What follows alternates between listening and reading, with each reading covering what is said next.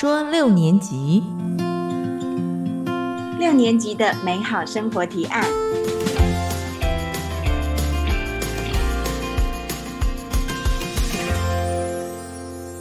大家好，我是史黛西，我是米米安。我跟米米安啊，都是六年级的前后段班，算一算，现在也迈入四十大关了。我觉得四十岁对很多人来说是一个很重要的关口。嗯比如说在工作上啊，你可能已经是一个高阶主管，然后意思就是你要扛下更多的责任，然后你的压力会变得很大。对啊，而且我觉得除了工作。上面可能还有年迈的爸爸妈妈，或者小孩都还嗷嗷待哺，光想到这些，其实心情就会沉重起来。对，还有更可怕的是啊，你会发现你自己的身体，你的体力大不如前。比如说，我现在已经没有办法再吃吃到饱，因为我吃太多，我就会觉得我自己的身体负担很重。对，宵夜也不能吃了。对，你就没有办法随心所欲的放纵了。然后我觉得更可怕的是我们的记忆力。现在都要靠吃银杏来加强了吧？我完全理解，因为我发现我记忆力衰退到一个夸张的地步，就是我一句话都没办法讲的很完整，每次都要呃呃呃，然后就要靠时代西当我的提词机。没错，所以没有你，我真的不知道怎么办，真的。所以啊，也是因为遇到这些，比如说身体上的或者是心智上面的困扰，然后就会让我们很好奇，觉得说，哎，其实他跟我们一样的六年级生，到底是怎么样存活下来的？没错，没错。难道他们有过于常人的耐力吗？还是说他们会特别的乐观呢？那他们是怎么看待六年级这件事情？嗯，所以我们就很想和大家一起去认识在这个城市里的六年级生。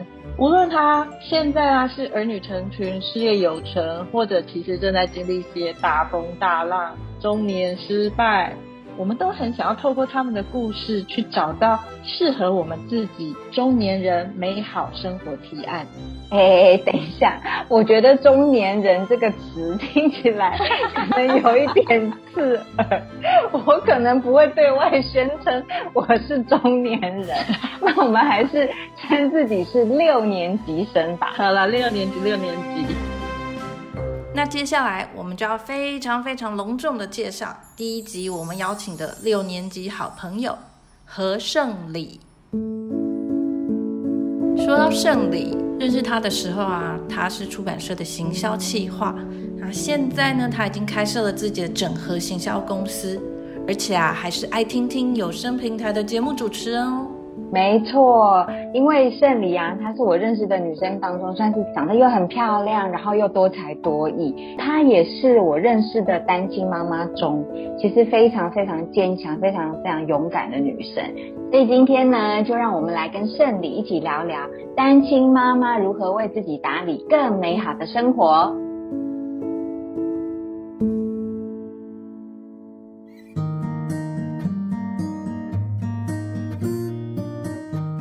哇塞，我好荣幸，今天是第一集。大家好，我是胜利，那人称就是尼奥妈很久，但我现在儿子已经国一了，所以呢，我现在用另外一个别名叫雪农 Shannon，然后我也用这个名字开了我自己的公司，经营自己的社团。嗯，我们认识胜利其实很久了，那在我的心目中，其实胜利是一个非常非常棒的女人，可能就是我想要模仿或者是很值得我效法的对象吧。然后。为什么？我觉得她有一个比较不一样的身份，是她是一个非常独立的单亲妈妈。嗯，那她有自己喜欢的工作。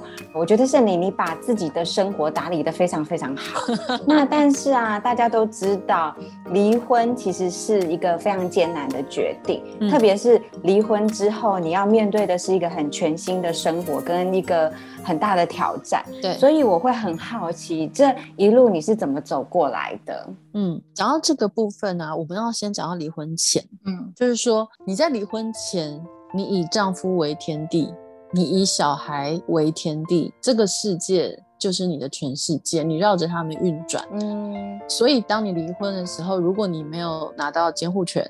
或者是你没有稳定的探视，你必须被拆散，离开你的宇宙，你的世界除了崩塌，我没有办法想到其他的结果。嗯，听起来蛮恐怖的。是是是，所以我认为你在已婚身份的时候，你就必须考量到以自己为中心，嗯，就是说你要培养自己的能力，赚钱的能力也好，与人社交的能力也好，未来都会是你的筹码，嗯，都会是你的资源。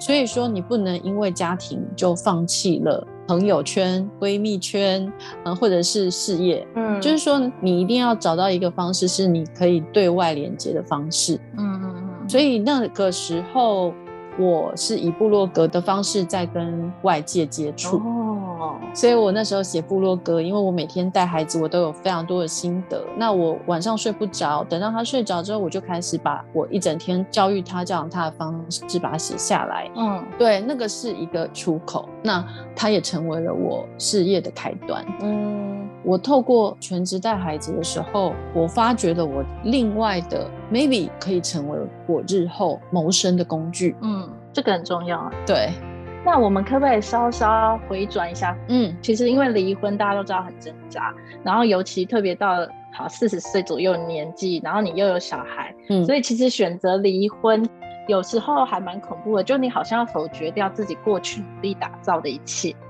所以一定会害怕，我相信。嗯，就是其实会很好奇，说你当初在选择离婚的过程当中，怎么样选择对自己最好？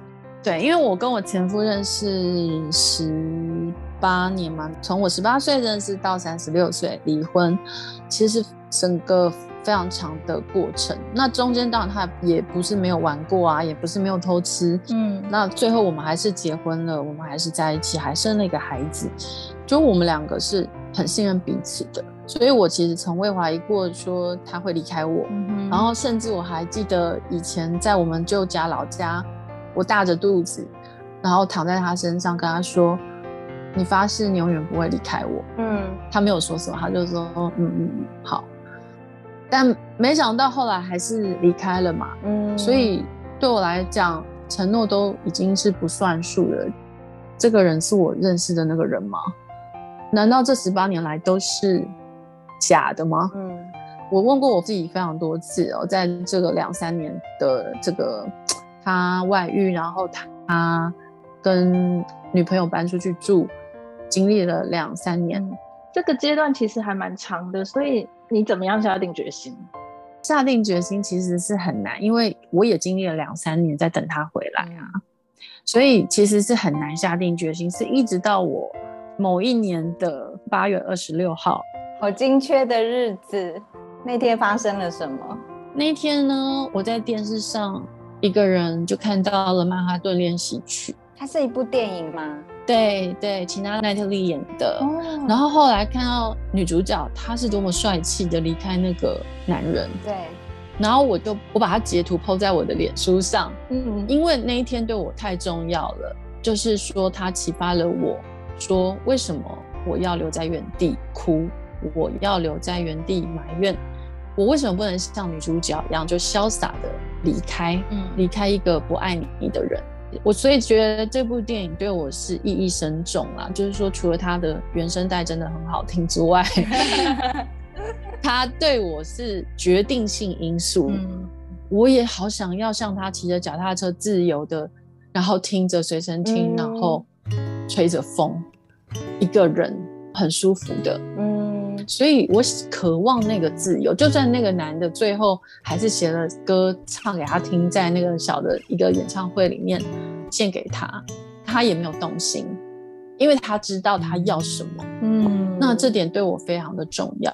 对，然后我就想到我儿子，我的儿子他会希望妈妈是一个什么样的女人，嗯。我觉得这件事情在我的人生观里面是很重要，就是说我必须让我的孩子了解到我是一个独立的女性，而不是只是他的妈妈，谁谁谁妈妈。对，所以我所有的称谓我都不会写你要妈妈或是谁谁妈妈这样子。嗯，我重视我自己，然后我告诉他我的喜好。对，我觉得那很重要。你不要再依附在任何的身份里面，你的身份就是你自己。对你就是何胜利，对我就是何胜利。那如果我继续在这里等着前夫回来，嗯，等了十年，你们觉得我会是快乐的人吗？我会是一个什么样悲剧悲情的角色？然后我可能无心工作，无心做任何事情。那我的内心的负担的那个重量，我会全部压在我儿子身上。嗯，我觉得你一直展现出一种独立女性，然后很潇洒的感觉。对，而且我觉得圣礼的有一个观点，其实我非常的喜欢，然后也让我想到，就是邓慧文医师的有一篇文章，就是你有委屈的时候，你不要站在让你委屈的地方一直哭，对，然后不做任何的改变，对。我我觉得适当的哭泣发泄情绪那是必要的，可是你哭完之后，你一定要有一些动作，对，要有一些动作，把自己从那个很很深层悲伤里面拉出来，继续往前走。所以我觉得这一点是。是你很做的很棒的地方，谢谢。那就是这十年的婚姻，然后你跟前夫认识了十八年，中间经历了先生的家暴啊、精神虐待，然后又外遇。我觉得在生理上跟心理上，其实都是很大的阴影跟打击。那像这样子在婚姻中的关系，会不会改变你现在对爱情的看法？当然会。如果对方展现出暴力倾向，或者是呃有那种精神虐待啊、言语暴力等等的，我应该就是会立刻闪人，嗯，就是会开始懂得保护自己。以前不懂，以前觉得爱就是全然的付出，但是现在我觉得。基本上尊重很重要，对，因为我是有自己独立的事业跟自己独立的行为能力哈。对我当然希望对方跟我一样是一个成熟，然后独立，有自己的生活，加在一起是加分而不是扣分。嗯嗯，彼此对对方是尊重。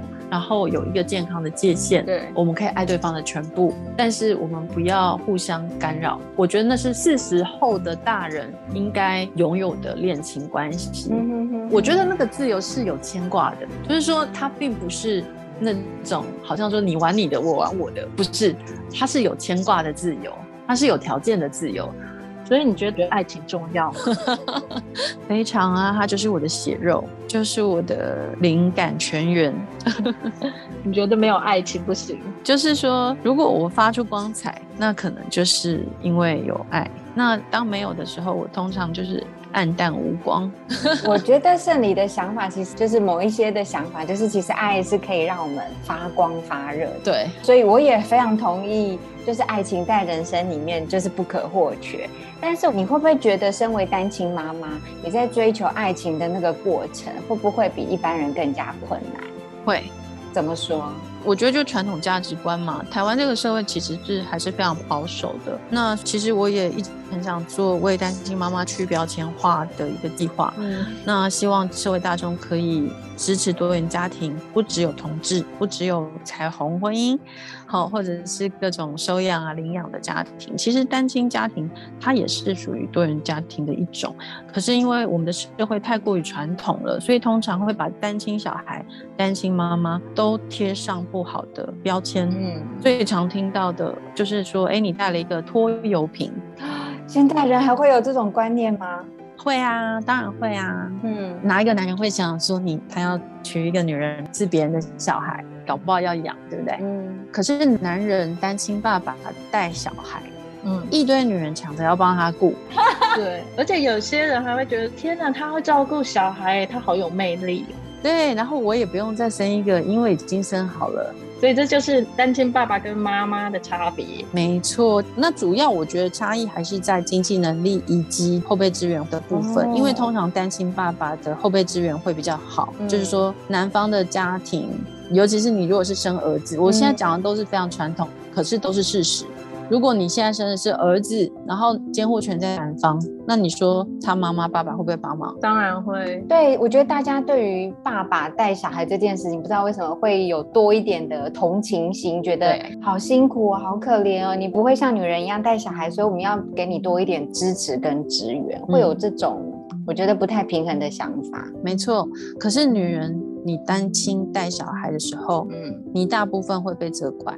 你的孩子如果课业表现不好，你的孩子如果在学校与人发生冲突，你的孩子如果有任何情绪上的失控，都是因为你是单亲妈妈的小孩。嗯，对，但是你说双亲家庭的孩子会不会有这样的问题？当然会啊，他们也会忘记带东西，他们也会忘了交作业，他们也会在学校打架滋事，他们也会有很多的错误，每一个人都有犯错。嗯，可是你不会说，哎，他是双亲家庭的小孩啦。对。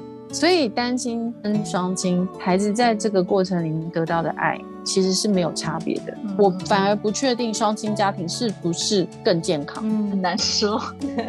那有一个点我还蛮好奇的，因为胜利的儿子已经国一了嘛？对，这其实大家都说儿子是妈妈的前世情人。那你的儿子对于你的恋情是什么样子的反应？嗯，就只要每次有恋情就会暴走一阵子，吃醋了。对我，我觉得是一种不安全感吧，就是他会觉得说我现在最爱的人不是他，嗯，但其实他还小，他还没有办法了解说我跟他是切不断的期待，嗯，然后情人、恋人那个都是人生的 bonus，嗯，如果他对你好，你就中彩票；如果你选错人，你又再嫁了，嫁错人了，哇塞，那你人生就是无止境的把自己与小孩陷入一个地狱里面，那你不如就是不要。嗯，说真的，我觉得台湾的离婚率越来越高哎，而且我身边很多的朋友都离婚了。嗯，你会给单亲的爸爸妈妈什么建议啊？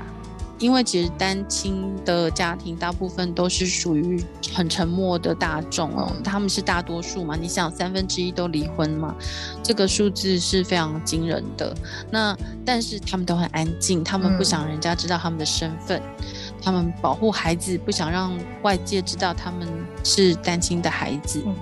这个东西是必须要被激励的，就是说，你不要把自己的标签贴得这么牢。你现在是单身，无论你有没有孩子，就是单身。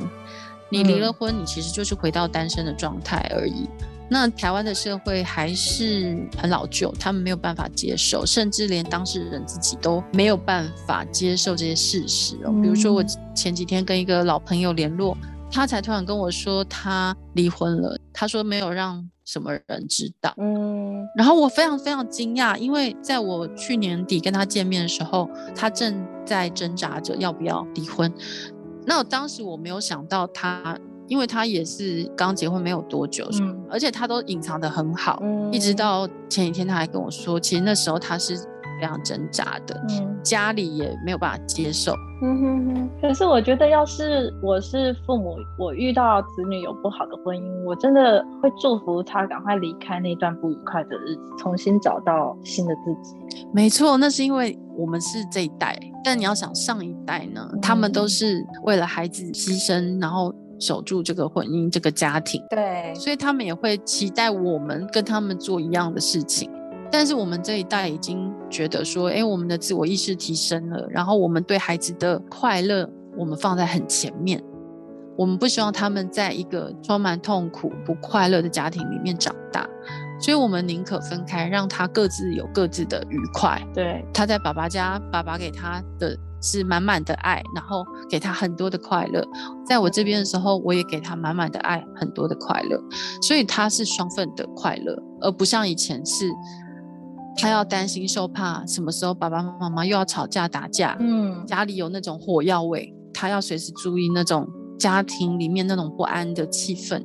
那也是一种压力。对，我们应该让孩子脱离恐惧。嗯，没错。用比较长远角度看，其实因为离婚对孩子未必是一件坏事，因为他可以看到比较健康的人，而不是一直处于大家压力很大、即将崩溃的一个家庭的感觉。没错，没错，就是那个家摇摇欲坠的感觉，对孩子来讲是很可怕的，因为那就是他的宇宙，他的全世界，所以他会有很多很多的反叛行为，或是他奋发向上。Anyway，他会有很多种外显的行为，那就看这个孩子个人的意志。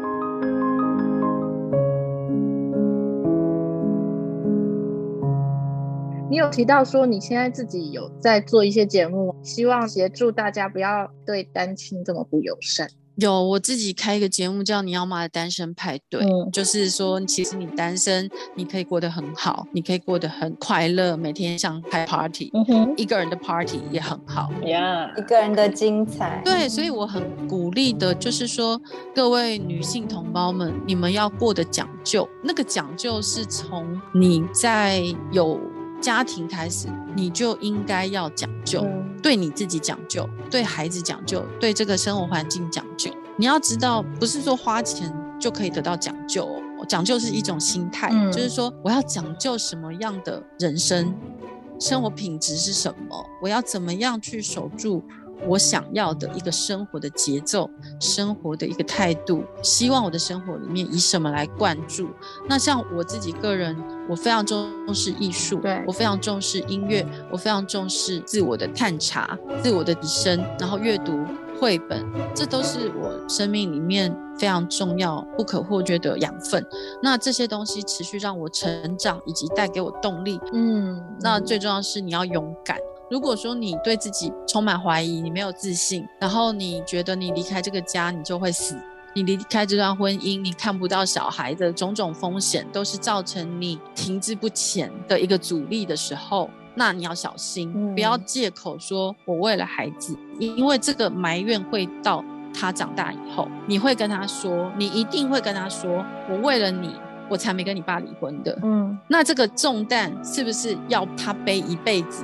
都是我的错，孩子的心里会这样想。嗯嗯，郑理，你喜欢现在的自己吗？喜欢啊。哦，怎么说？我觉得现在的自己有好多好多要想要完成的事情，然后我认为。大部分的男人是不会支持我做这些事情的，对，因为我成立我自己的公司，其实我主要对象并不是服务别人，而是服务我自己想要成就的这些目标跟计划，所以我很开心，我可以自己做决定，我就算没有钱，我可以自己想办法生出钱。不是为了谁，而是为了我自己。嗯，我觉得四十岁是一个很重要的关卡，不管是在健康上面，或是感情上面，你都会有所顿悟。我觉得女性是很明显的哦，在四十岁的时候，通常会有一个很想要的转变，然后你会很想拿回自主权，你会很想要提升自己很多面向的东西，就是说灵性上面。在四十岁，它是会往上走的。那身体方面会往下。嗯，在四十岁的这个门槛，我还是会建议大家，就是说内外兼顾，你的身体一定要照顾，因为生理影响心理，那心理影响生理，所以就是说运动很重要，吃营养好的、对自己好的东西很重要。嗯，所有的事情要回归到你的心。跟你的身体，没错，我觉得就是比以前的你更爱你自己。我觉得这是身为四十岁的女人的我们很重要的一点。没错，没错。今天真的非常谢谢圣礼来跟我们分享你那么多的内心故事。那其实圣礼在这些分享过程中，最让我感动的，就是当你遇到很委屈的事情的时候，他说：“为什么要留在原地哭呢？不如潇洒的离去。”我觉得这一点其实对很多人都是很重要的一个想法跟观念。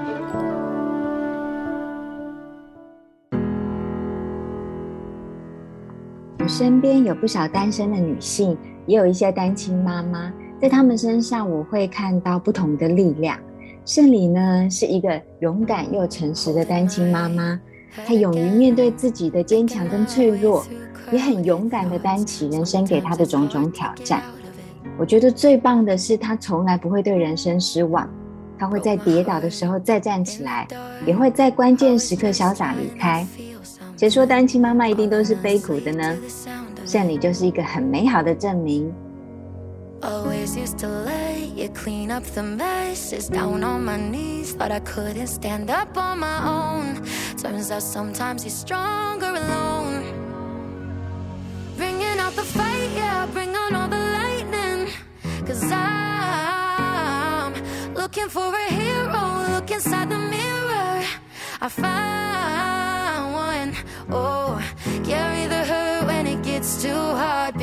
up, dust it off. When I fall down 11, I get up 12. Don't need nobody else. Yeah, I can save myself. Got burned, but I learned. Our scars make us who we are. Now I'm 10 feet tall over my demons. Remind me no one's got me like myself. Yeah, I love me without any help. I'm the best thing to believe in. So I'm bringing out the fight,